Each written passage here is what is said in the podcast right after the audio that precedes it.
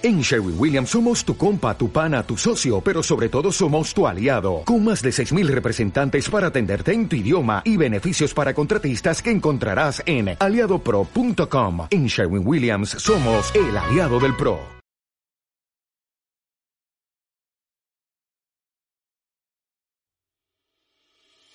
Señor Senique, buenos días para EDATV. Preguntar eh, si el Pollo Carvajal dice, asegura que el juez tiene documentos sobre los vínculos entre Podemos y el chavismo y también vincula al señor Pablo Iglesias. ¿Qué tiene que decir acerca de esto? Quería preguntarle si participa usted de burbujas mediáticas como las de no condenar la violencia ejercida en Mondragón contra las víctimas del terrorismo.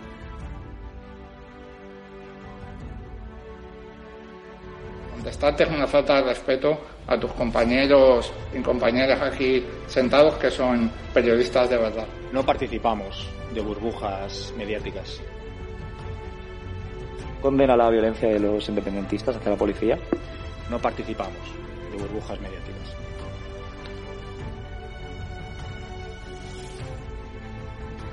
Lo que sí que me sorprende es que un representante de un canal de YouTube esté aquí. Me, me sorprende, ¿eh? Dicho lo hemos ganado con mucho esfuerzo. Pero perdone, ¿de qué medio es? EDATV. ¿De? EDATV. ¿Esto es estado de alarma? Efectivamente. Esto es un canal de YouTube, ¿no? Somos un medio de comunicación que tenemos una plataforma con más de 30 canales y estamos aquí en el Congreso para hacerle esta pregunta.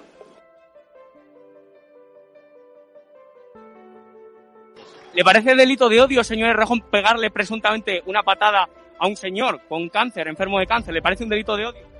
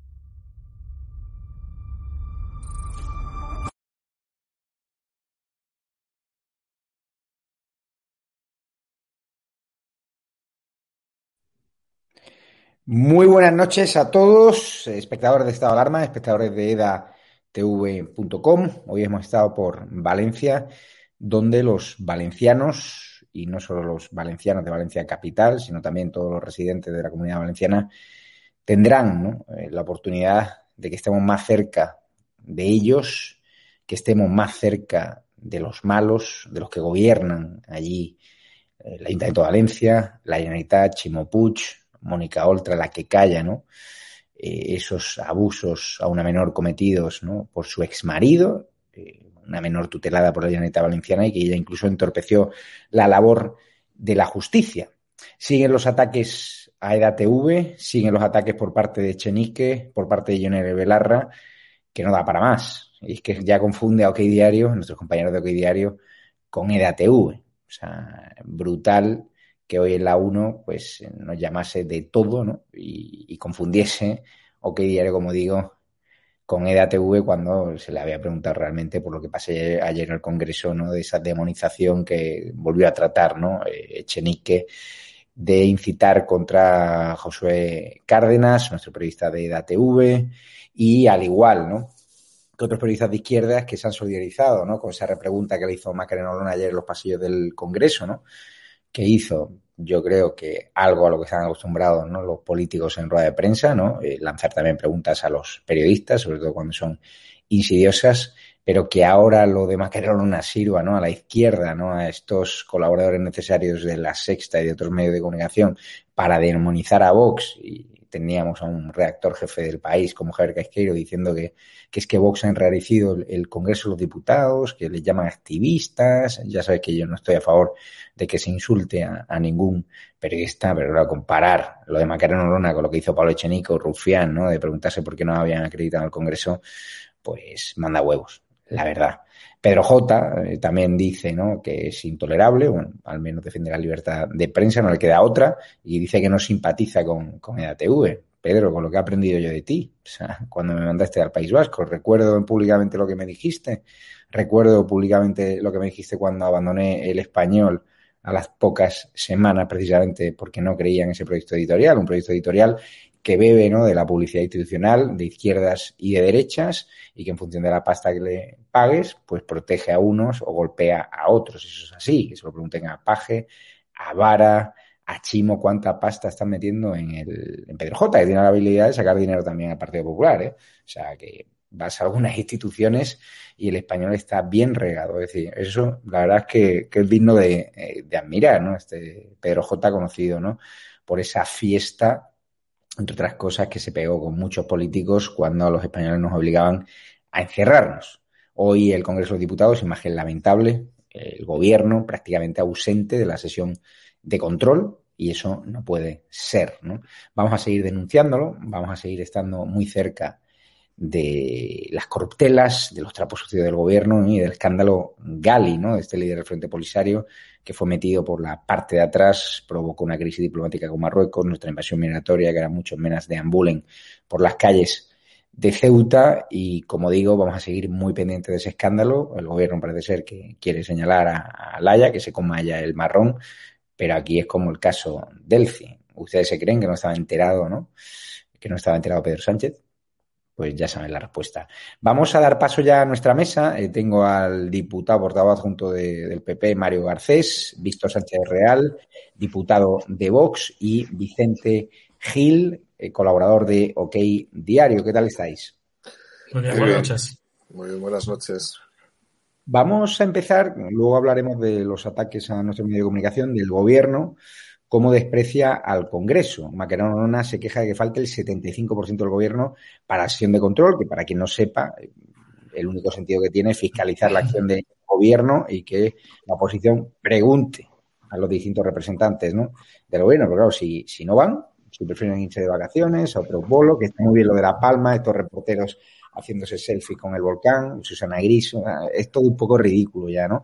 Mi tweet, por cierto, y criticando que los canarios no sean alojados en hoteles de cuatro o cinco estrellas, como los inmigrantes ilegales, por ejemplo, en, La Palma, ¿no? En La Palma es cierto que hay pocos hoteles, pero curiosamente cuando lancé ese tweet, todo el mundo me criticó, me llamó de todo, y curiosamente a raíz de ese tweet, pues ahora el gobierno de Canarias sí que empieza a alojar a los habitantes de La Palma evacuados en hoteles. O sea, sí que había hoteles. Es decir, aquí los canarios que pagan sus impuestos tienen que ir a un campo de fútbol a un cuartel militar. En cambio, los inmigrantes ilegales en Tenerife en Gran Canaria alojaditos, con cheque bebé de Cruz Roja, ¿no? Y con móvil, pues no puede ser. Vamos a escuchar a Macarena Lona y también a Teodoro García Gea después. Tres miembros, 22 ministros y un presidente, el presidente Sánchez.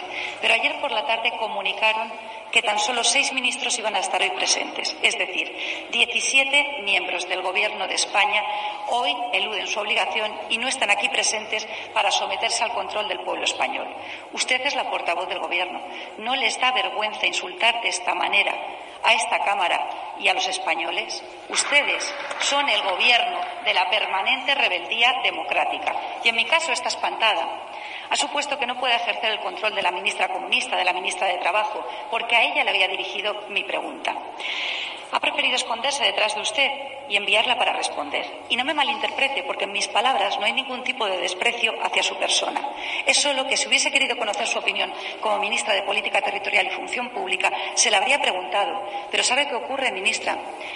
Que a usted como no es competente, no puedo exigirle que deje de preocuparse tanto por su estilismo, como ocurre con la ministra comunista, y empiece a preocuparse más por abrir al público las oficinas del SEPE, porque es una vergüenza que los parados en España se estén encontrando oficinas cerradas y teléfonos comunicando. A eso tendría que dedicarse nuestra ministra comunista. Hace unos días conocería usted una entrevista a un medio de comunicación, La Sexta, y en ella decía, tengo confianza en lo que vamos a hacer en nuestro gobierno porque vamos a cambiar la vida de la gente cambiando nuestro país. Me ha preocupado extraordinariamente, ministra, cambiando nuestro país, ¿en qué sentido? El modelo de Pedro Sánchez de país y de partido no es el del Partido Socialista. Estas palabras no son mías, son de su compañero socialista, Guillermo Fernández Vara. ¿Está usted de acuerdo con el señor Fernández Vara? Usted lleva desde temprana edad en política. ¿Se imaginaba siendo pieza clave de un gobierno que por primera vez en nuestra democracia no solo ha blanqueado, sino que ha elevado la dirección del Estado a etarras e independentistas? Y usted afirmaba ayer en el Senado que lo que hace este gobierno es cambiar por completo la dinámica conversando. No, ministra, el problema no radica en conversar, es el desprecio absoluto de este gobierno hacia la Constitución española y los españoles. Ministra, hágame caso, márchese, dimita porque aún está a tiempo. Ningún cargo con compensa la traición a España y a sus principios. Eh, Víctor Sánchez del Real, ¿no? Esto es un cachondeo, la sesión de control del Congreso y el 75% de los ministros, pues, ausentes. Sí, esto de hacer pellas, eh, bueno, pues parece como también parece que vas a pasar de curso, aunque bueno, resulta que Pedro Sánchez es eh, el, un profesor un poco de estos que no sabías por dónde venía, porque había profesores duros y profesores blandos. Y luego había ese profesor que nunca sabías. Y, y Pedro Sánchez lo que está demostrando, luego hablaremos de ello, es que le corta cabeza a todos, aunque incluso cuando todavía le están sirviendo, ¿no? Es vergonzoso, es una pena que eh, uno de los mayores gobiernos eh, en tamaño, no mayores de calidad, de la historia eh, reciente de España, encima no hagan su trabajo. Cuando es previsible que las sesiones de control son los miércoles, cuando es su obligación y que encima 24 horas, bueno, Mario lo conoce más como portavoz adjunto, ha sido vergonzoso, pero es que algunos no tenían nada en la agenda. Si tú te pones a repasar la agenda pública publicada por Moncloa de cada uno de los ministros, por ejemplo, han fallado todos los podemitas que también puede que podríamos empezar a analizar el por qué han fallado en bloque, ¿no? Por qué han igual le están lanzando un mensaje en esta especie de negociación que tienen para los futuros presupuestos y que ya eh, tu amiga eh, Belarra ha lanzado en televisión española, junto con los ataques, que por cierto me solidarizo con vuestro canal y con cualquiera, porque tenéis el derecho a hacer las preguntas y nosotros los políticos o cualquier portavoz tiene derecho, y yo llevo décadas formando a portavoces en tú me puedes preguntar lo que quieras, que yo te contestaré también lo que me dé la gana que para eso está. Porque no es lo mismo. Yo no te voy a contestar descalificándote, salvo que empieces eh, con una descalificación. Y aquí jugamos todos. La comunicación es bidireccional y cada día más. Y aquí todos tenemos que asumir que la comunicación es un deporte de contacto. Dicho lo cual, no puede haber descalificación personal y lo que ha habido estos días me parece eh, penoso por parte de un inútil como es el señor Rufián, eh, cuyos conocidos conocimientos de los medios de comunicación, él hace también un canal de YouTube en el que, por cierto, se amenaza de muerte a, los, eh, a, los, a los de Vox, ¿vale? Y, luego se nos dice eh, que nos tienen que legalizar. Pero bueno, haya cada uno con su experiencia. Lo de hoy ha sido vergonzoso. Ha habido ministra, Reyes Mato, estaba inaugurando una planta, o perdón, conmemorando, eh, de una marca de cosméticos eh, su planta en Burgos. Que me parece muy bien que un ministro apoye una planta en Burgos, a ser posible eh, una marca nacional, pero bueno, me da igual. Alguien que paga sus impuestos en España me parece muy razonable, pero sabe el equipo de la ministra que los miércoles hay control al gobierno. Y el control al gobierno no es ninguna tontería, es donde los representantes de la ciudadanía le decimos al gobierno eh, lo que está haciendo bien y lo que está haciendo mal. En este caso, a este gobierno muchísimo mal y muy poco bien. Y fallar a eso es una cobardía, un engaño, una trampa y sobre todo una gran mentira. Y sobre todo yo creo que deberían, deberían devolver el sueldo de hoy todos los ministros que no han acudido al Congreso. Supongo que a Mario le parece bien la idea. Mario Garcés, ¿qué opinas? Bueno, eh, la verdad es que es un insulto, es un insulto a la democracia, es un insulto, es un insulto a todo. En primer lugar, también quiero eh, manifestar mi apoyo, mi solidaridad con estado de alarma y desde luego con la respuesta que ha sido absolutamente improcedente por parte de todos aquellos que están demonizando canales de televisión. Es más, es que yo ni siquiera entiendo muy bien esa lógica de respuesta porque cuando hay una dialéctica opuesta habitualmente entre el periodista y el político, pues hasta puede haber mayor, mayor forma de intentar responder, una forma más, más inteligente de responder. No, entiendo cómo ellos mismos directamente opacan cualquier posibilidad de que haya una televisión con una editorial que sea completamente diferente a la que ellos piensan. En segundo lugar, lo decía muy bien Víctor, eh, quiero recordar que la sesión de control apenas dura una hora, es decir, no es una actividad que se prolongue durante todo el día, sino que las preguntas parlamentarias eh, generalmente eh, se, tienen lugar entre las 9 de la mañana y las 10 y 20 sin que sea necesario que se queden todos los ministros durante todo el tiempo. Es más, una pregunta parlamentaria a un ministro dura cinco minutos cinco minutos. Como mucho suele haber dos preguntas a un ministro que son diez minutos de actividad de control. Diez minutos. Reyes Maroto estaba Víctor. Yo me imagino que será Teresa Rivera la que decías, ¿no? Porque Maroto, de hecho, estaba, estaba al lado de la ministra. Ah, perdón, eh, sí, eh, me, me, he liado, me he liado. Que le ha sacado, le ha sacado la cara a la ministra de Educación. Es una verdadero, es un verdadero insulto. Yo, yo tengo la sensación hace tiempo que el Partido Socialista está muy incómodo en el Congreso de los Diputados. Y eso es que algo estaremos haciendo bien el Partido Popular y Vox. Y lo digo claro porque yo de verdad creo que en el combate dialéctico, en el combate parlamentario, hay algunos ministros y algunos vicepresidentes que palidecen, que lo pasan muy mal, muy mal, muy mal. Y por eso intentan hoy directamente intentar hurtar el control, que es un control, insisto, democrático. Porque además esto lo ve mucha gente nos sorprende la cantidad de gente que los miércoles se pone delante de la televisión a ver la sesión de control. Cuando hoy hemos visto que la única vicepresidenta que ha acudido ha sido Nadia Calviño, que ha contestado dos preguntas y se ha ido, es decir, diez minutos, insisto, diez minutos de su tiempo el miércoles, y que el resto han contestado solamente cinco minutos y se han vuelto a ir, pues demuestra evidentemente que desde luego no están para atender las peticiones de la oposición, que insultan permanentemente al sistema democrático y que no quieren pasar el control parlamentario, probablemente por miedo. Vicente Gil. Eh, pues eh, abundando en lo que ha dicho, además lo ha explicado muy bien Mario y también Víctor. Es una vergüenza.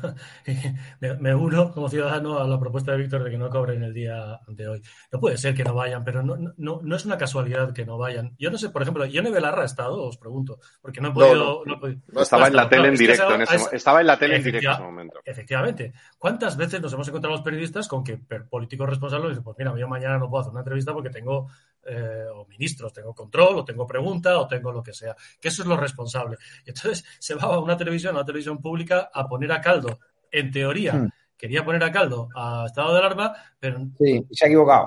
Su, jefe o jefa de prensa hoy, pues no se ha ganado tampoco el sueldo porque tampoco le han explicado, eh, tampoco es aceptable lo que ha hecho el compañero de televisión española, porque a lo mejor si en ese momento se coge la portada de OK Diario, le podía haber hecho un par de preguntitas un poco eh, que este, teníamos a esa hora de la mañana, un par de preguntitas calientes a la ministra Belarra. Eh, es impresentable que, no vaya, pero no, no, es una casualidad, forma parte de, de su forma de ver la política. Estos días en OK Diario se han publicado precisamente las actas de eh, las reuniones eh, a puerta cerrada eh, de las previas a la Junta de Portavoces. bueno, y, queda claro que el PSOE no tenía ningún interés, aprovechando, más allá de que, más allá no, que no es moco de pavo, que les han declarado ya el primer estado de alarma inconstitucional y el segundo va camino también, motivo por el cual sería suficiente como para eh, dimitir en bloque y convocar elecciones, pues bueno, el PSOE ya decíamos en lo que diario, el control parlamentario, un boicot al confinamiento. Claro, todo lo que sea control parlamentario a este gobierno le, suena a boicot, porque no tiene ningún interés. Eh, a ellos lo que les gustan son los monólogos en televisión española, como todos aquellos a los presidentes que nos soltó Pedro Sánchez durante la durante la pandemia y sobre eh, el incidente. Claro, escuchar a Echenique va mucho más allá la, contestación a, José Cárdenas, por el que, por supuesto, yo ni hace falta, Javier, que os muestre mi, apoyo y mi, solidaridad, pues eh, eh, va mucho más allá, porque lo que le están diciendo es que usted no debería estar aquí. Y eso es lo grave. Es decir, tenemos un gobierno que no está en el Parlamento para responder y, unos, y unos eh, portavoces parlamentarios del gobierno o de socios de gobierno que si dependiera de ellos y esto fuera, pues eso, Venezuela, que es el ejemplo que siempre ponemos, pues algunos no estarían ahí. Este medio no estaría aquí ahora emitiendo y veríamos también en algunos países dónde terminarían. Porque no hay que olvidar que los regímenes que, defiende el señor Echenique, que ha ayudado a crear, o, la Cataluña del señor Rufián, que, decía yo soy un demócrata, y a partirse de la risa, que el señor Rufián, cuyo partido, sus líderes están condenados por sedición, se, autodefina como demócrata de elecciones de absolutamente nada. Eh, y sobre Macarena Olona voy a discrepar solamente en una cosa. Yo creo que Macarena, eh, eh, Víctor, se equivocó en una cosa. Yo creo que debería haber respondido a la pregunta y a continuación hacer el comentario, porque en el fondo tiene razón. Y no es lo mismo lo de Macarona que, lo de que lo de Chenique Rufiano o lo de Belarra esta mañana. Es que Chenique y Rufiano lo que es que había, había contestado, ¿eh? Es que esa, esa es una requete pregunta a alguien que ya no está Bueno, yo he visto la escena entera y la veo entrar directamente. Se no, va hasta no, el es que había, fondo. había atendido a los medios y, y en una zona de tránsito. Ah, esa parte no la he visto yo. Yo- yo he es visto la que ella famosa, la entra- famosa pregunta, lanzamiento de pregunta de, haber, de la Claro, yo he visto, yo, yo la escena he visto que entra ella, le hacen la pregunta mientras pasa, va hasta el fondo y vuelve. Eh, aparte que no, efectivamente, porque creo que además que en el fondo tiene razón. Es decir, yo creo que en el fondo No, tiene es razón. Lugar, no es comparable lo de Chenique y Rufián, usted no debe estar aquí, ¿no? Que muestra su eh, espíritu dictatorial, ¿no? Y totalitario, ¿no? Macarena Urbana en absoluto le dice, simplemente dice, diga, usted no me ha hecho esta pregunta cuando a mí me han señalado aquí, directamente, a, a- a medio metro, una diputada de Esquerra gritando en el pleno y sin que la, no sé quién presidiera en aquel momento, creo que Batet era, no En dijera ese ni- momento era Batet. pues y no dijera ni mu y, y nadie se nadie pregunta nadie tiene una ola de solidaridad como la que ha habido con Cristina Pérez de la Sexta con nuestro compañero Josué Cárdenas por ejemplo nada. estado de alarma eh, es impresentable es mucho más grave como para que hubiera una ola de solidaridad con Cárdenas eh, lo de Chenique y Rufián diciendo usted no debe estar aquí que Macarena que si tú me dices yo me lo creo que le contestó y luego le dijo esto pues Claro. ya está Sí, sí, sin duda. Vamos a seguir bueno, Vamos a escuchar a Teodoro García Gea, que también ha hablado del ausentismo. en- Hoy el gobierno se ha escondido. Solo seis de los 22 ministros han asistido a la sesión de control al gobierno.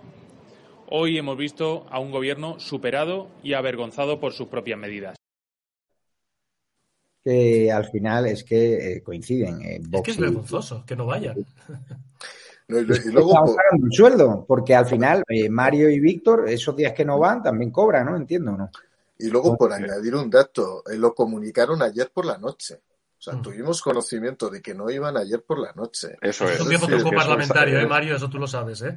Ya, ya, ya, no, somos Ya, bueno, ya. Marlaska en los últimos tiempos lo ha hecho, pero vamos, como a las 11 Pero de no en masa, pero no en masa, no Pero en es masa. ayer, Eso se hace con uno, Sí, el que esquiva la Sí, bala. sí, sí, ya, ya, por eso.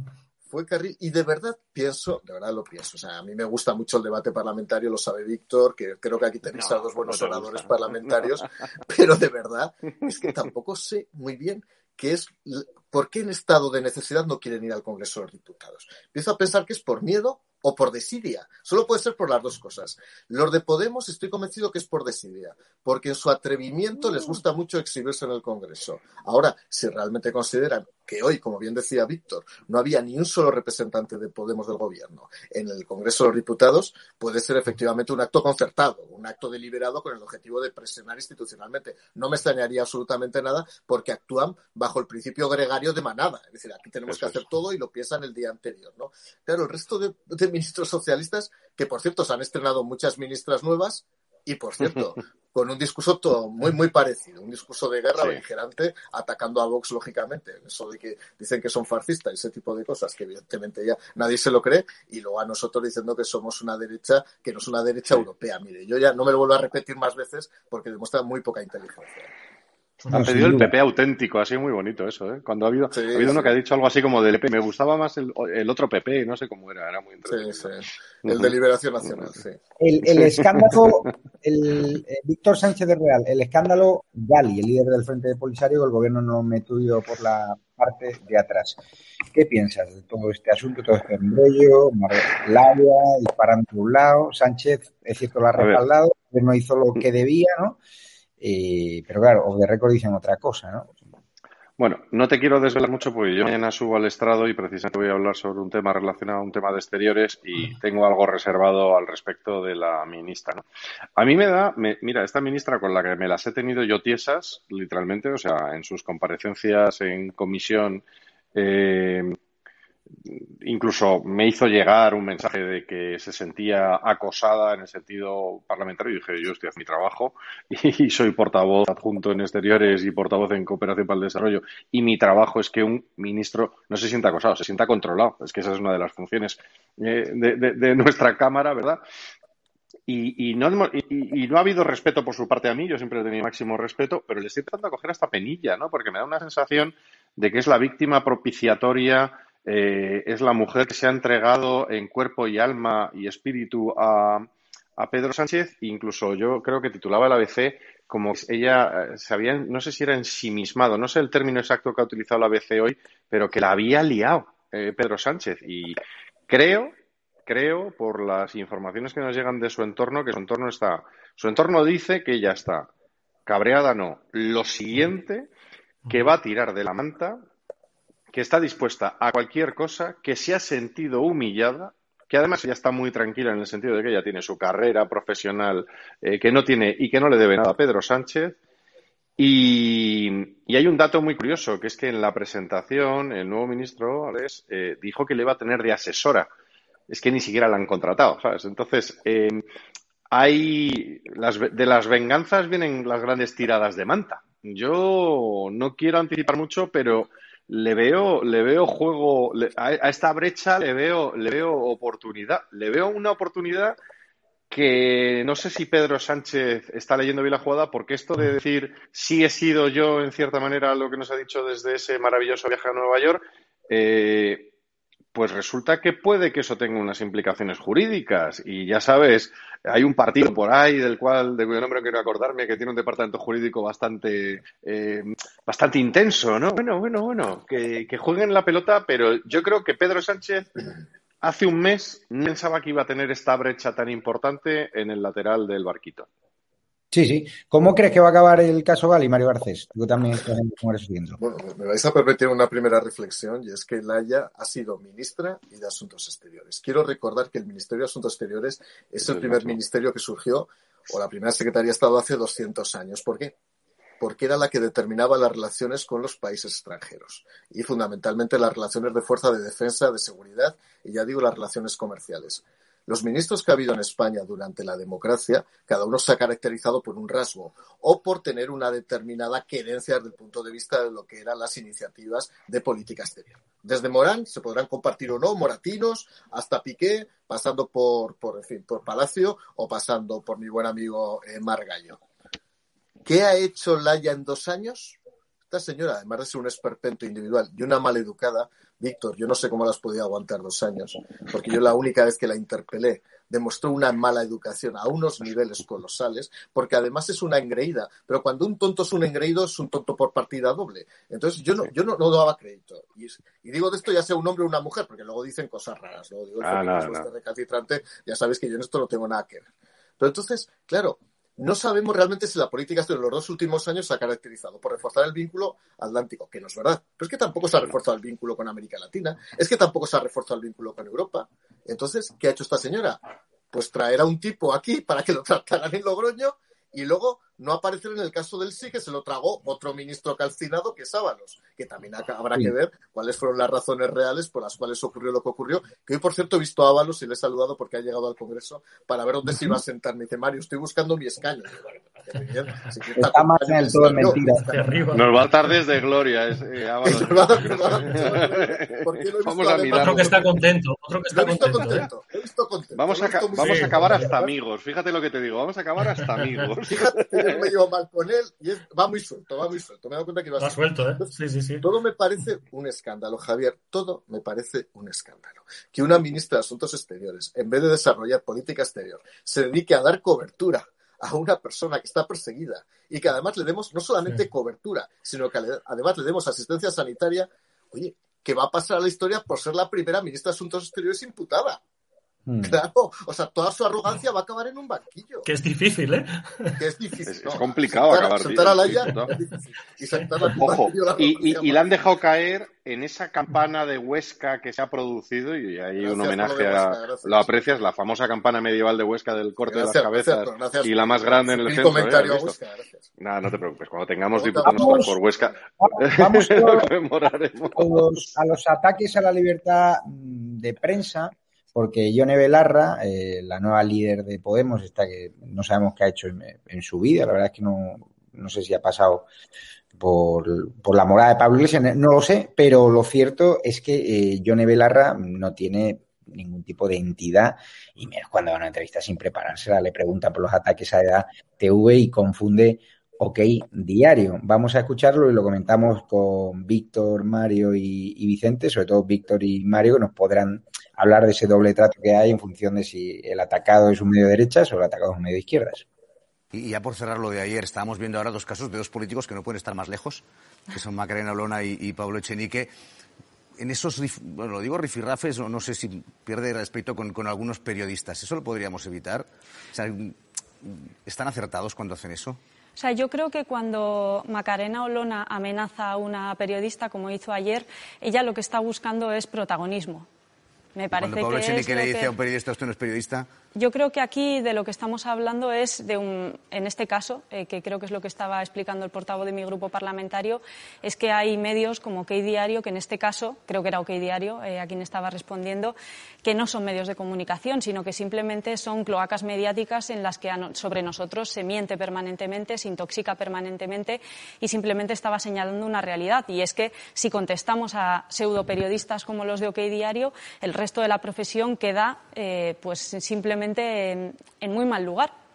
Yo creo que lo que estaba haciendo Macarena Olona es radicalmente diferente, que es amenazar a una periodista que está en el Congreso de los Diputados con el afán de victimizarse y hacer parecer que todos somos lo mismo. O sea, que, que ellos llamen bruja y que a ellos les llamen fascistas es lo mismo, cuando por, no es. Por aclarar que es un periodista y un pseudoperiodista. Pues yo creo que OK Diario, todo el mundo que lo conoce lo sabe perfectamente. Es un medio de comunicación que no tiene por objetivo informar, sino que su único objetivo es intoxicar eh, sobre distintos partidos políticos, pero especialmente contra Unidas Podemos y sobre nosotros, eh, bueno, pues son mentiras y, difamaciones que son diarias. Bueno, pues hay que dar la reflexión sobre, sobre lo que está pasando en todos los medios.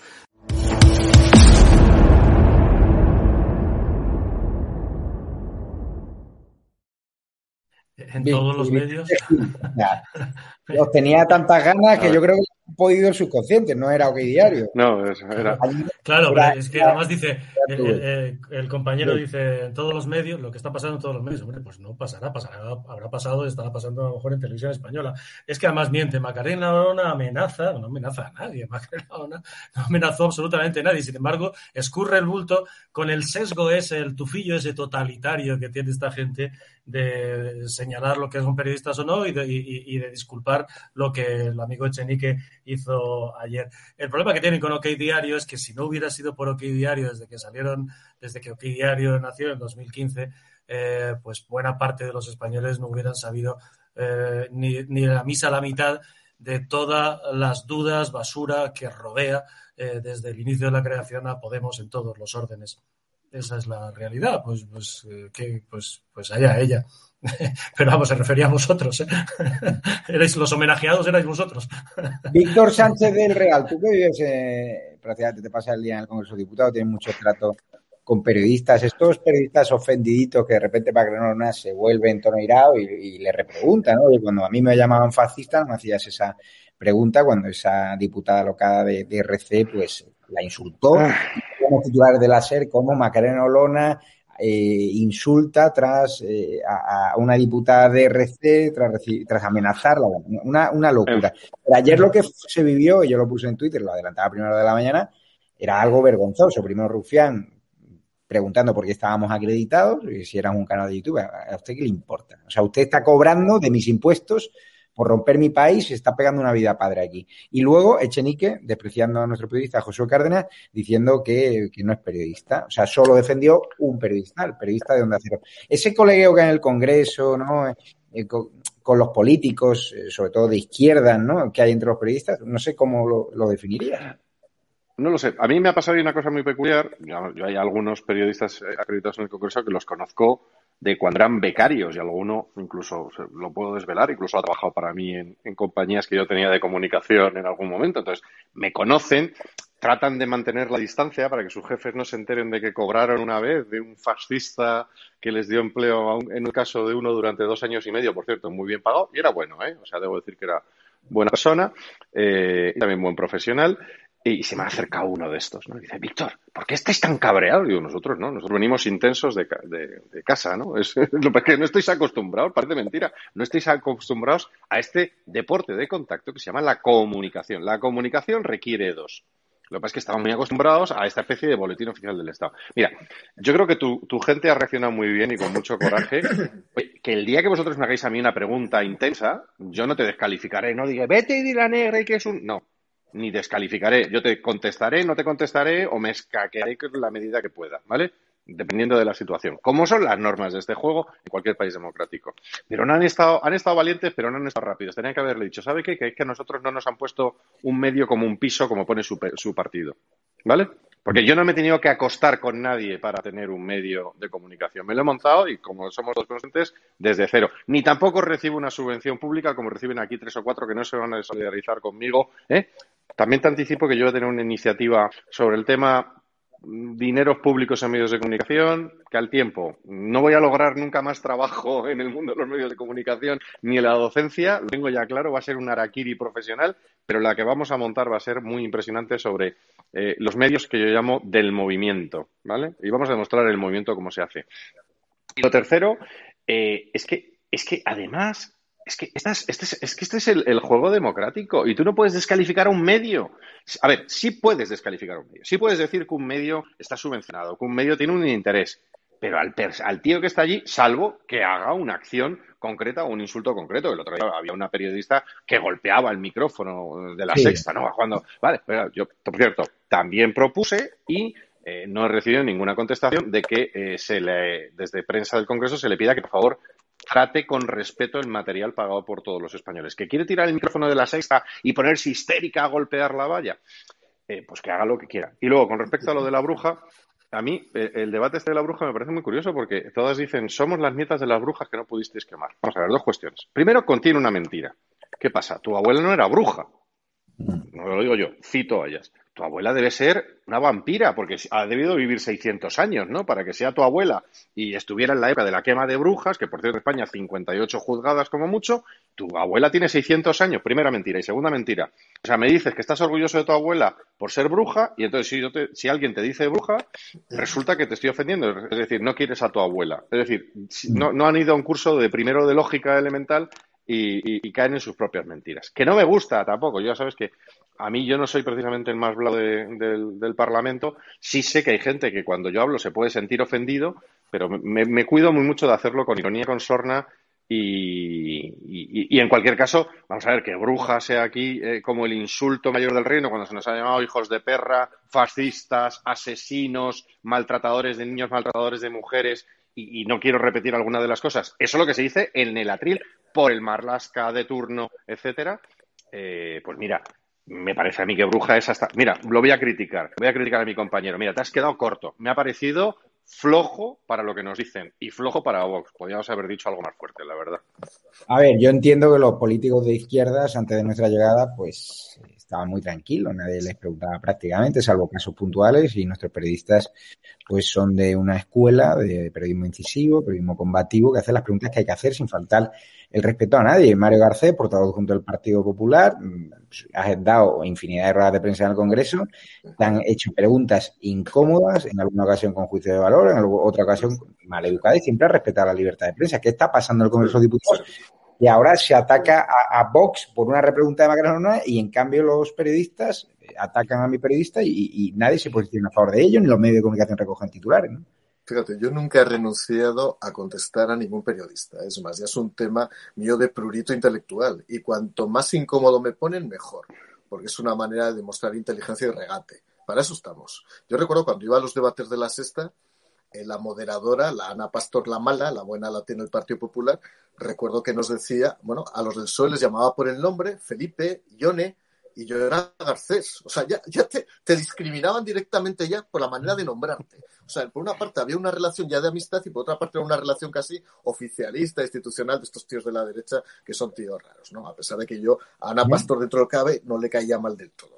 Dicho eso, ¿no? Yo creo que hay dos temas que me parecen especialmente graves. Vamos a ver, que Yone Belarra haga un pronunciamiento de ese tipo, siendo una política de base de Unidas Podemos, me parecería mal, pero bueno, forma parte del orden de la estupidez humana dentro de un bloque político. Pero ojo, lo está diciendo una vicepresidenta del gobierno. Eso significa, una vez más, que Unidas Podemos no es capaz de controlar su discurso cuando están ocupando puestos ministeriales o vicepresidencias tú no puedes estigmatizar a un medio de comunicación, ya no por el error grueso de confundirlo con otro medio eh, más o menos afín, sino sencillamente porque no puedes entrar en ese juego nunca, nunca. En segundo lugar, a mí lo que me parece muy grave, Javier, y estoy completamente de acuerdo contigo, es que no se produzca un movimiento conjunto por parte de todos los medios de comunicación que había en esa sala para proteger al periodista de estado de alarma. Eso me parece lamentable, porque yo no le puedo pedir eh, de alguna manera altura intelectual porque no la tiene Echenique. No se la puedo pedir postura institucional porque todo es impostura en el caso de este hombre de Rufián. Pero puedo pedir un poco de solidaridad deontológica a la profesión. Es decir, en ese momento todos, les guste o no les guste la línea editorial, deberían salir en defensa de estado de alarma. Porque además, fíjate, hoy he estado con Josué, lo, he visto por la tarde, he estado hablando un buen rato en una terraza. Estaba descansando solo, ¿eh, Javier? Estaba trabajando, pero en ese momento me en la terraza y me he sentado con él un ratito, hemos estado hablando de cine y de otras cosas, ¿no? De Quique San Francisco y de una serie de cosas, ¿no? Y se lo decía precisamente lo que has dicho tú. Es que formuló la pregunta con una educación intachable. Claro que lo formula de manera incisiva, Claro que tiene un significado, pero ni falta la verdad, ni desde luego lo hace de una manera con ese abrupto, ni lo hace de una manera despectiva. Por lo siguiente, desde luego, de verdad creo que se equivoca a la izquierda cuando niega a los medios y niega la capacidad de contestar a este tipo de medios, ¿no? Porque creo que es fundamental. Ahora, yo creo que se ponen en evidencia ellos. De verdad, Javier, cuanto menos os contesten, que ya verás que recibiréis más tortas, más se van a poner en evidencia y más van a poner en evidencia algunos medios de comunicación por su pasividad y su indolencia.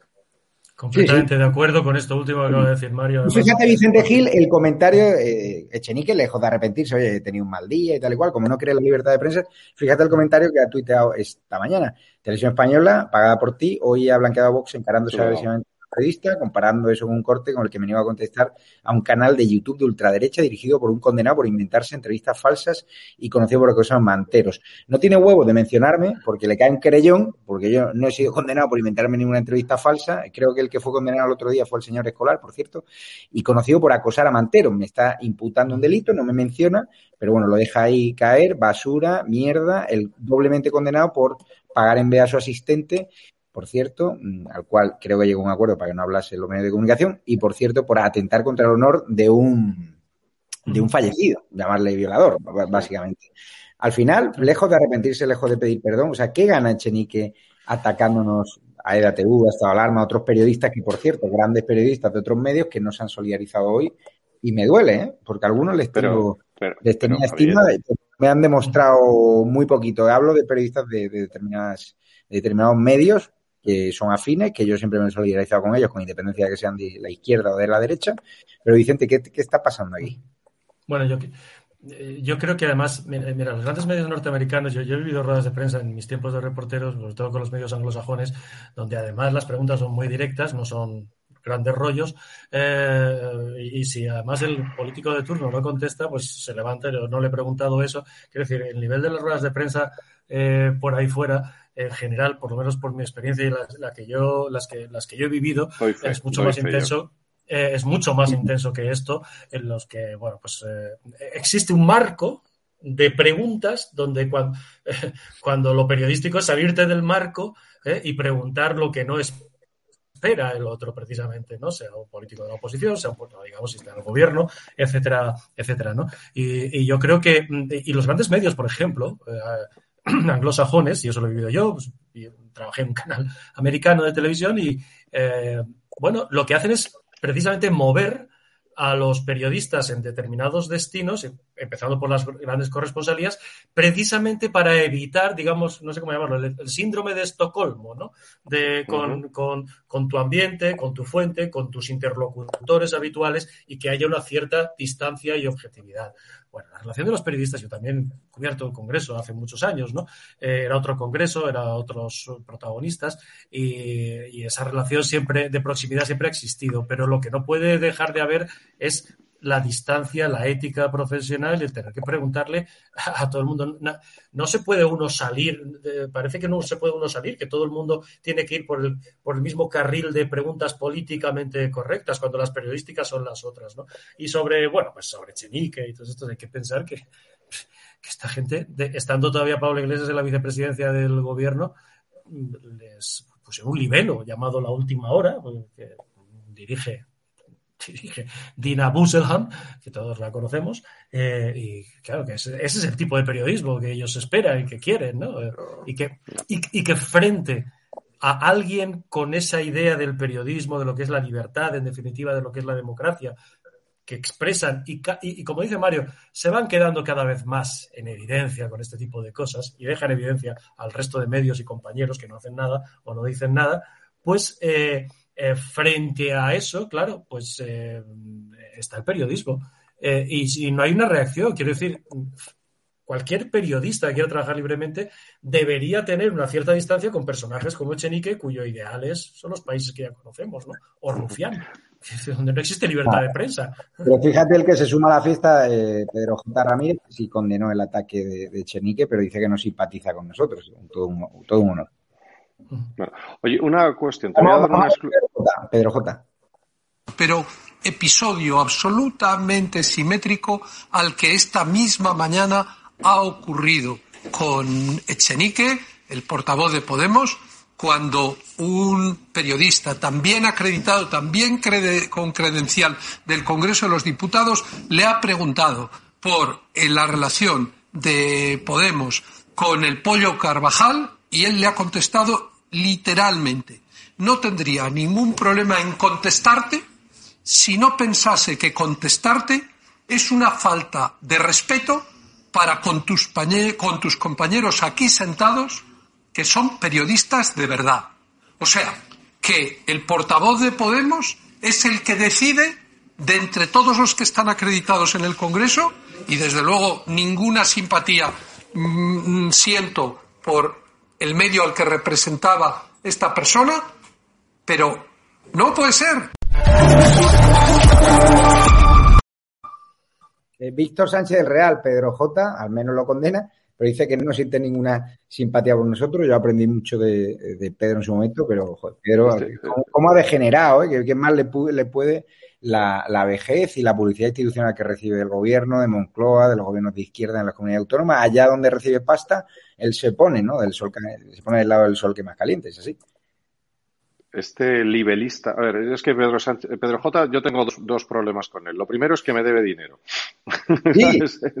sí, claro, hombre, yo soy yo soy accionista del español y aquí estamos los accionistas del español esperando que nos suelte pasta, ¿no? Que si, tú estoy cabreado porque si tú dices que está ingresando dinero, yo no estoy recibiendo pasta como accionista y yo como accionista y soy súper capitalista en eso, no recibo dinero. Y en segundo lugar, no le tengo ninguna aprecio porque me dedico dos nauseabundos eh, artículos basados en mentiras, insinuaciones y falsedades eh, eh, que se han metido en mi vida privada y que han intentado hacer un daño específico y directo a mi familia. Y te voy a mm. asegurar que a este mierda, que va de periodista y de lector y de dar lecciones de periodismo, pues es que le doy la credibilidad ninguna. Cuando lo hace quedar bien, Javier, no te ha defendido a ti, ni ha defendido al periodismo, ha quedado él bien en televisión española de mirar, soy Pedro J, maestro de periodistas, he educado a todos estos, todos han bebido a mis pechos.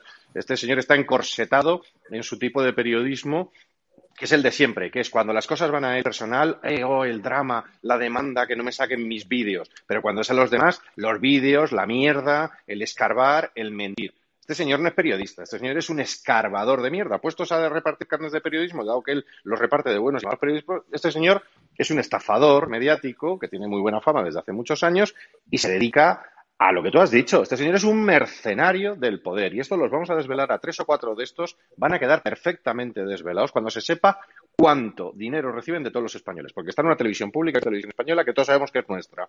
Todos sabemos que, que somos accionistas de esa televisión. Lo que yo soy es accionista voluntario del español, pero además todos vosotros sois accionistas del español sin saberlo. Algún día vamos a desvelar lo que cobran los medios de comunicación que van de independientes y lo que cobran de dinero público. Os vais a llevar una sorpresa. Otro tuit que ha puesto Javier Casqueiro, uno de los jefazos del diario El País, veterano periodista que cubre el, Congreso. Vamos a ver el, el tuit que creo que está por ahí, Ricardo. A ver. Pues no, no, ese es Echenique, veo que no. A ver, el, tuit de Casqueiro no sé si lo tiene por ahí. Cierto, perdona. Y, y Echenique se pone a criticar a la televisión española. No va, no va la puñalada para, para Mario Garcés. La televisión española que tiene un consejo de administración nombrado en un pasillo por Podemos, el Partido Popular, el PSOE y el PNV. O sea, critica la tele que tiene controlada. Perdona, pero, en fin. Pues le estaba mandando el tuit, no sé por qué no lo, lo, tiene, pero bueno, el, básicamente dice el ambiente en el Congreso está muy enrarecido, Víctor Sánchez del Real, desde que estáis ahí, de que ataque directamente, os llaman activistas, bueno, no les gustan nuestras preguntas o posiciones, y nos sueltan... se acostumbre.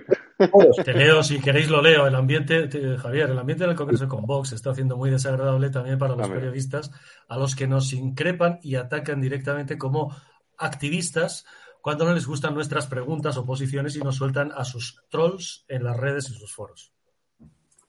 Pues eh, que se acostumbren y que y que, y que suden tinta, que se decía antes, porque les queda mucho, yo creo, de vernos, si no a nosotros, a los que nos sustituyen a nosotros, y nosotros no somos más que la representación de que en España hay una serie de gente que piensa lo que nosotros pensamos y está dispuesta a levantarse una mañana tempranito un domingo o el día que convoca las elecciones ir y depositar su voto. Y somos más de cuatro millones de españoles en este momento y subiendo. Y me aseguro, y me, me gustará mucho ver la cara del señor Esqueiro y del señor Pedro J el día que, que, un partido en este que, que, haya un cambio de gobierno. Ese día nos lo vamos a pasar como los indios viéndoles. Eh, yo, yo, yo, fíjate, yo vi la cara de algunos de estos en las andaluzas. Yo estaba tan metido en las andaluzas que no vi las, las emisiones de televisión hasta pasados seis meses. No he pasado mejor noche en mi vida. Pues yo eso os invito a todos a abrir una botella de cava extremeño que no le gusta a, una antigua compañera de, Mario Garcés, la exalcaldesa de Málaga.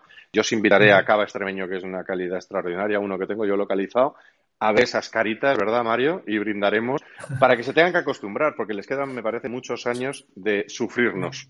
Y yo fíjate, yo fíjate, si me permites, Javier, hoy que me he enterado, gracias a Richard, además, que, que, Víctor y yo somos de la misma promoción, por cierto, del año del Cojo Manteca, yo llegué de Valencia, el año del Cojo Manteca, la Facultad de Ciencias de la Información, que ha cumplido 50 años. A mí me enseñaron en Antena 3 de radio eh, un tipo de periodismo que yo, creo que, que, no se lleva. Quiero decir, la información política no puede ser el dimes y diretes que te cuentan, sea oficialmente en una rueda de prensa, o sea extraoficialmente, chucu, chucu, chucu, chucu, eh, eh los políticos.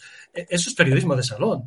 Eh, a mí, de, los políticos, de, de, Vox, de PP, del gobierno, de PSOE, de Podemos, etcétera, me interesa eh, su gestión, lo que hacen, lo que no hacen, eh, lo que tiene interés público, por tanto. Y, mi obligación es sacarlo. Y cuando se entra en una dinámica en la que mm, tu especialidad es, no sé, conocer bien el PSOE, pero porque eh, están unos y otros lanzando, eh, simplemente todos los días cotilleándote de, pues eh, me dice, pero no le puedo citar, por supuesto, Ábalos, pero entonces voy...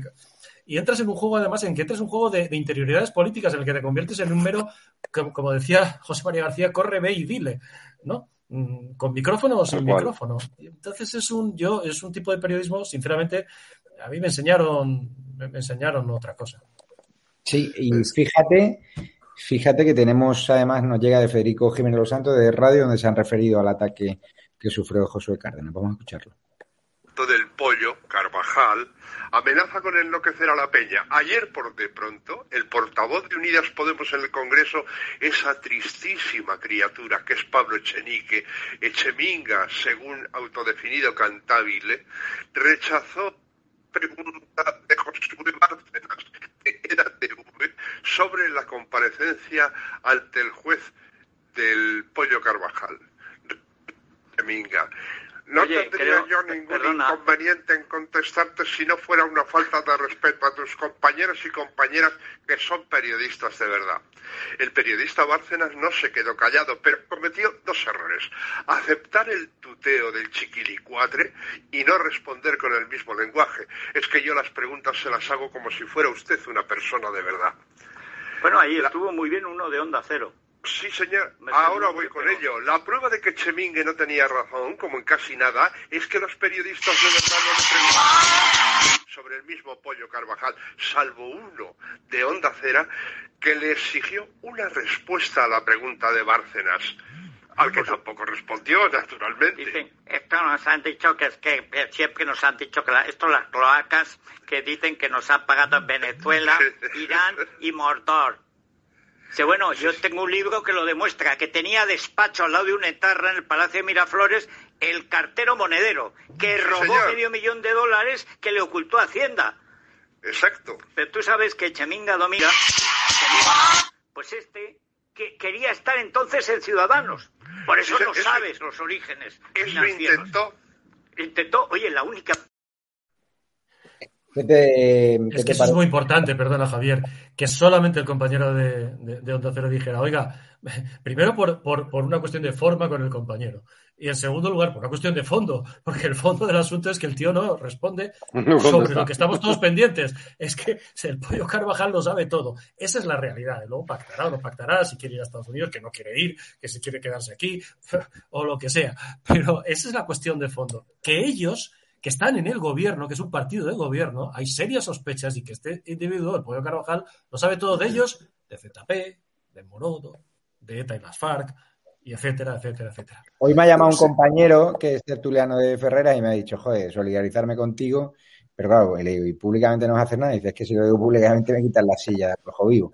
Esa es la realidad que vivimos, el gremio cobarde en el que estamos en la mayoría de los casos. Hay casos puntuales, incluso eh, periodistas de izquierda que hacen un buen trabajo, son profesionales, están en medios de izquierda y tal y cual, que es raro, pero hay otros que el gremio periodístico, tú lo conoces bien, Mario, los dimes y diretes del Congreso llevan mucho tiempo y, y la verdad que es una pena, ¿eh? Y agradecer a los servicios de prensa del Congreso nos hayan acreditado, que hayan tenido en cuenta de ATV como un medio que llega a cerca de 5 millones de personas, ¿no?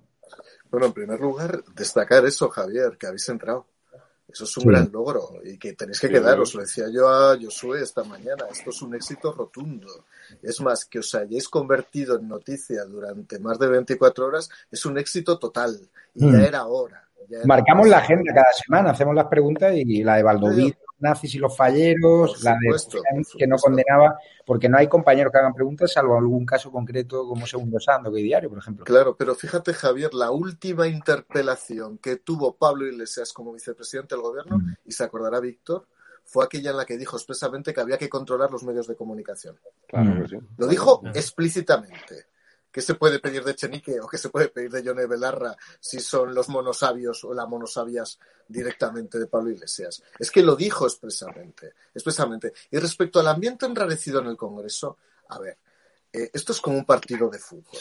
A mí lo de la bruja me hizo mucha gracia, confieso que creo que no se debió decir. Yo estaba en primera fila, hablaba con Sánchez, hablaba con Macarena, que lo retire y seguimos, porque si no nos seguimos aquí, nos bloqueamos. Y Sánchez, dentro de que yo discuto mucho con Sánchez, el Sánchez de Vos, la verdad que es un tipo inteligente y a mí me hace mucha gracia. Pero es verdad que había que salir un poco del bucle, ¿no? Yo he escuchado decir barbaridades en la tribuna que no han sido ni advertidas por la presidenta Nada. o el presidente del Congreso. He llegado a escuchar que los magistrados del Tribunal Constitucional son todos corruptos. Todos. He llegado a escuchar, pero se ha llegado a decir, bueno, he llegado, hoy mismo el representante de Bildu ha insultado a todos. Además, ha llamado a la insumisión constitucional. Y no Claro. pasa absolutamente nada. Son y de sus pronto, costumbres. pues de verdad, que es, yo creo que es un pequeño exceso, que además me, hizo gracia, lo confieso, pero es un exceso. Llamar bruja a alguien, pasa lo que pasa, que de verdad, que creo que habría que ponerlo en el sentido correcto. Ya veremos como pronto habrá un cartel que pondrá todas somos brujas, todas somos brujas. Eso me imagino. Sí, pues yo he sido secretario Pues, de pues entonces es bueno, entonces es bueno llamarte bruja. No, pero que- ya lo verás, ya verás. Todos somos brujas y prostitutas, ya verás. Porque son Oye. abogados que además Bueno. en un momento. No, no, no, no, no nos vengamos arriba, no nos vengamos No, arriba. no, no, Eh, no, no. Yo he escrito del tema, he escrito del tema, ¿eh? ¿Cómo se asociaba la prostitución a la brujería? Que se nos cosa está que- yendo que- ya tarde y Pedro Sánchez creo que anda en, en- en Estados En Unidos. New York. que no sabemos si la ha recibido algún alcalde de alguna pedanía. Está claro que Biden, ¿no? Por mucho que Queens. pasta. Y fíjate, mientras vosotros no tenéis dinero para vuestras empresas, los autónomos las estáis pasando canutas, los parados. Cuando no tenéis los canarios, por ejemplo, ven, ¿no? Como los inmigrantes les meten hoteles de cuatro estrellas y en cambio, ¿no? A ellos, y por el tuit que puse en su momento, se les está metiendo ya por fin a los evacuados de La Palma en un hotel. Pero fíjense que Pedro Sánchez ¿A dónde quiere destinar el, dinero? 30 millones de euros, nada más y nada menos. En relación con la emergencia climática, que es evidentemente eh, un- uno de los temas fundamentales de- de- del discurso, eh, estamos a un mes de la COP26 en, en Glasgow, eh, que será juzgada por los compromisos en financiación climática, que es ahora mismo el eh, principal, eh, digamos, tema. Saben ustedes que bueno, pues distintos gobiernos, la administración Biden también ha anunciado un aumento de su contribución a la financiación de la emergencia climática. Y en este sentido quiero trasladarles que anunciaré que España va a contribuir a este objetivo de mejorar la financiación eh, para hacer frente a la emergencia climática de 30 millones de euros al Fondo de Adaptación en el año 2022. Por tanto, trabajaremos porque la COP26 en Glasgow sea un éxito. El momento, pues evidentemente, de actuar es ahora, no podemos esperar, nos lo han escuchado en muchas ocasiones decir, y eh, el anuncio será efectivamente que vamos a destinar 30 millones de euros al Fondo de Adaptación eh, en 2022. No podemos olvidar que se trata, eh, lógicamente, de poner a las personas en el centro de nuestras decisiones y, por eso, uno de los temas que eh, desde siempre hemos venido eh, trabajando en el Gobierno de España es que la transición sea justa, sea justa, es decir, la ciudadanía perciba que esta emergencia climática tenemos que responderla también con una perspectiva de integración. lo estamos haciendo también, como saben ustedes y me lo han escuchado decir muchas veces, en los fondos europeos, con esa perspectiva eh, de integración social, de integración territorial, de integración de género también y, lógicamente, también eh, la eh, intergeneracional. ¿Qué os parece este nuevo despilfarro del gobierno? Bueno, yo, muy rápidamente, solamente quiero decir una cosa. yo creo este gobierno nos ha dado suficientes razones como para pensar lo peor siempre de él, porque se mueve en términos de plazo corto, de propaganda, etcétera, etcétera. Y mi sensación, mi sensación es que el presidente del gobierno viajó, que, yo lo creo una persona como mínimo indolente, en el sentido estricto de, que, dice la RAE, más allá de que creo sinceramente y creo que ha dado muestras de no mostrar la más mínima sensibilidad ante el sufrimiento ajeno en este último año de la pandemia, ellos siguen troleando con el número de muertos y les da igual. Sinceramente creo que eh, viajó a La Palma, es una sensación, ¿eh? No, no es simplemente para cortar una agenda absurda en Nueva York, donde no iba a ir a ver a nadie de nuevo, donde no le iba a recibir eh, el, eh, presidente Biden iba a hablar con él, y donde además hay otros líderes que han resuelto esto con un vídeo de tres minutos. Con lo cual, realmente mi sensación, yo sé que es, es duro, ojalá pienso que está, ha estado donde tenía que estar, en La Palma, pero que mm. eso se corresponde ahora con dinero, con soluciones, con efectivamente no meter a los, a los palmeños en, polideportivos y etcétera, etcétera, lo más inmediato. Y luego con que esto no se olvide. Pero mi sensación, en términos, el que el domingo por la noche dijo, Buf, en vez de ir a Nueva York ahora, que tengo cuatro días por delante, que me van a sacar, que, que me he ido a Nueva York y que no me veo con nadie, como el último viaje ese semi privado clandestino que hizo, pues me voy a La Palma me hago una rueda de prensa todos los días en la que no digo nada, ¿eh? y hasta ahora que vengan si, si las, soluciones y el dinero para los habitantes de La Palma que están viviendo un drama. Te despido ya, Vicente Gil, y cierro con Víctor Sánchez Real y con Mario García. ¿Qué opináis de este nuevo despilfarro mientras no hay dinero para los españoles? A ver, de todo lo que ha dicho, ¿me puedes decir una sola cosa que sirva para algo? Una sola cosa. ¿Sirve algo para algo? Ahora se ponen todos va a dar muchas dosis de vacuna a países de América Latina. Nada, encima, cuando, cuando teóricamente había una escasez de, vacunas llegando a España, que se lo hemos preguntado desde el primer momento, está usted regalando vacunas que ni siquiera ha recibido. Pero bueno, pero se ponen ahora el rosquito, de, el rosquito 2030, que es la nueva religión de Estado. Es un poco como los augures en Roma, ¿no? Vamos a matar aquí, ha salido, y como vayas en contra de la religión de Estado, es, vamos, estás fuera de la ley.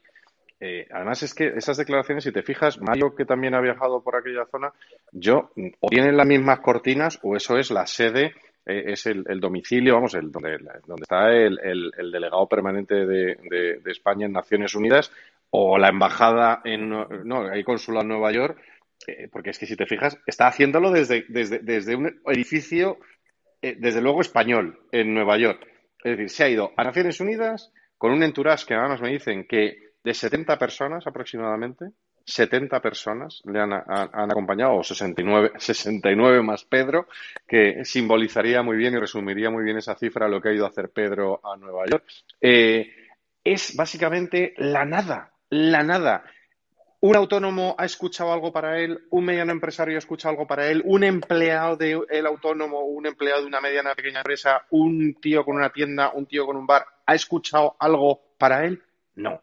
Esto es para sus élites, sus élites del rosquillito. Ya, el que tiene un rosquillito y se pliega el rosquillito, que generalmente son además las grandes empresas del IBEX 35, eh, pues como viven de la teta del Estado, como son las, eh, los chupópteros del BOE, eso es enseguida el rosquito y ya tienes un cuadradito eh, para rellenar en el rosquillito, ¿no? Bueno, pues esto es lo que es. A partir de ahora, tu audiencia lo tiene claro. Cuando vea uno con un rosquillito, y lo siento que hay algunos incluso de algún partido amigo de Mario, al que usted con un rosquillito, desconfíe, porque ese no le va a dar dinero a usted del que viene de Europa. Lo puedes tener claro. Se lo va a dar a una ONG, a una gran compañía que se haya plegado a todo esto de la nueva religión climato-cateta que tenemos que creernos todos porque esto es verdad revelada y no puedes ni discutirlo porque entonces eres un fascista. En fin, un desastre y un abrazo a los de La Palma. Y te iba a decir antes, haz que hagan el, intento de entrar a buscar el currículum de Yone Belarra, el que había en la web de Podemos en el portal de transparencia. A ver si lo encuentran. Mario Garcés, cierro contigo. Pues fíjate, o sea, Pedro Sánchez es Naciones Unidas Podemos, ¿no? La verdad es que lo único que se parece a Naciones Unidas y Podemos es Unidas, ¿no?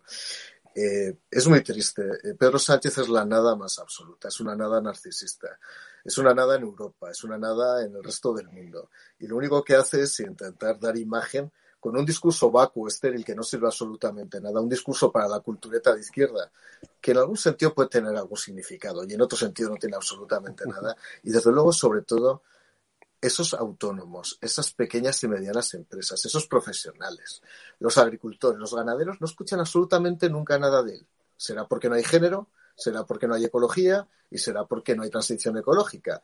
No mm. sabemos qué ha pasado con los fondos comunitarios. No van a llegar, por cierto, Víctor, es que no van a llegar ni a las empresas del IBEX, porque ni los famosos PERTES han anunciado ya. O sea, no va a llegar nada este año, porque encima es un incapaz. Y yo simplemente quiero acabar, Javier, perdóname, una vez más manifestando mi apoyo a Estado de Alarma TV y sobre todo hoy a los palmeros. Hoy y siempre a los palmeros que están sufriendo mucho y que no se merecen un presidente que solo va a hacerse la foto y que en el primer Consejo de Ministros no se han adoptado prácticamente ninguna medida. Pues muchas gracias a los tres y a la audiencia de Estado Alarma de edatv.com, a todos los que nos habéis apoyado desde el principio, a los que habéis sumado más tarde, a los que os sumasteis ayer y desconocíais al medio de comunicación más valiente de, este país, del cual me siento orgulloso. Mañana seguiremos en el Congreso de los Diputados, donde hay un pleno, un pleno largo, el informe del defensor del pueblo y nosotros seguimos defendiendo la libertad, la honestidad y con la profesionalidad que nos caracteriza. Por cierto, si nos queréis ayudar económicamente, ya sabéis que YouTube nos han cortado, nos están asfixiando, nos han demonetizado este canal, por ejemplo, cero euros, el canal 3 muy poquito y el 1, pues estamos castigados y no estamos prácticamente subiendo ahí vídeos porque hay un peligro de cierre definitivo. Tenéis una cuenta bancaria que podéis ver en pantalla, ES72 2085 92 98 78 03 30 43 1954. Una pequeña ayuda, por pequeña que sea, nos viene fenomenal para seguir ampliando ¿no? estructura por toda España, por cada comunidad autónoma, como vamos a hacer en Comunidad Valenciana, Extremadura, Castilla-La Mancha y en otros lugares. edatv.com, muy importante que os registréis. Ya hoy había un montón de audiencia, más de la mitad que estaba siguiendo el programa a través de edatv.com. Os registráis en la web y luego bajáis las apps en Google Play, Android TV, Fire Stick y Apple Store. Hay un botón en la web que una vez que os registráis le dais a colabora y podéis hacer o bien una donación puntual o bien os hacéis socios plata u oro. ¿Qué privilegios tenéis? Si os hacéis plata u oro, pues en los encuentros privados que organizamos en el encuentro en el Gran del Inglés tenéis prioridad, sorteos de libros, sorteos de entrada de teatro, encuentros privados conmigo, o sea, con Cristina Seguí, con Hugo, con Vito, con Josué, con todas las personas, ¿no?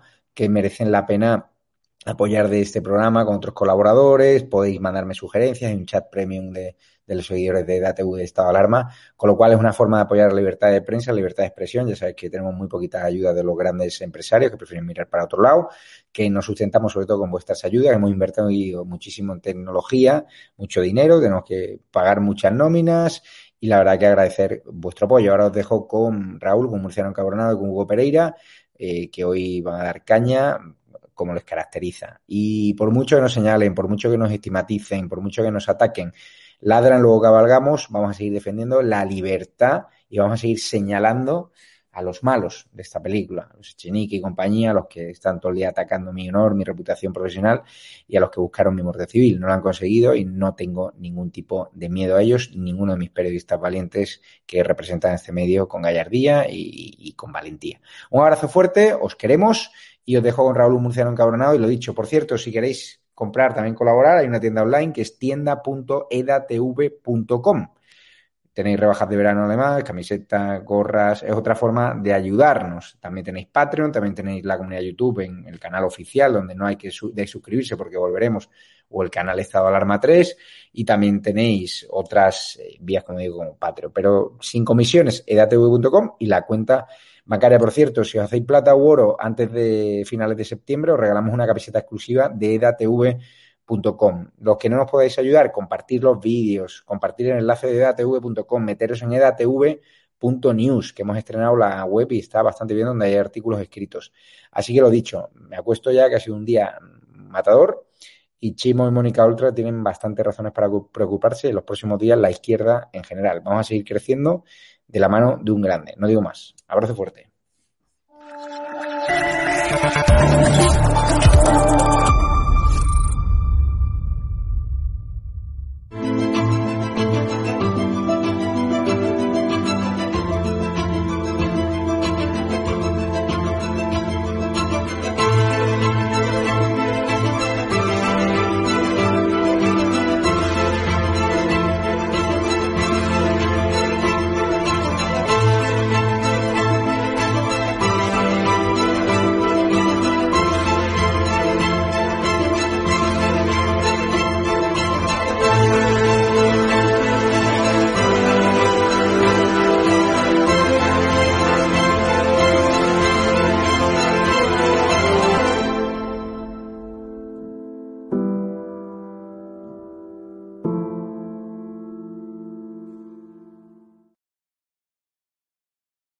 ¿Te preocupas por tu familia? Entonces, ¿por qué darles solo huevos ordinarios cuando pueden disfrutar de lo mejor? Eggland's Best, los únicos huevos con ese delicioso sabor fresco de granja, además de la mejor nutrición, como 6 veces más vitamina D, 10 veces más vitamina E y 25% menos de grasa saturada que los huevos regulares, además de muchos otros nutrientes importantes. Así que, dales los mejores huevos. Eggland's Best, mejor sabor, mejor nutrición, mejores huevos.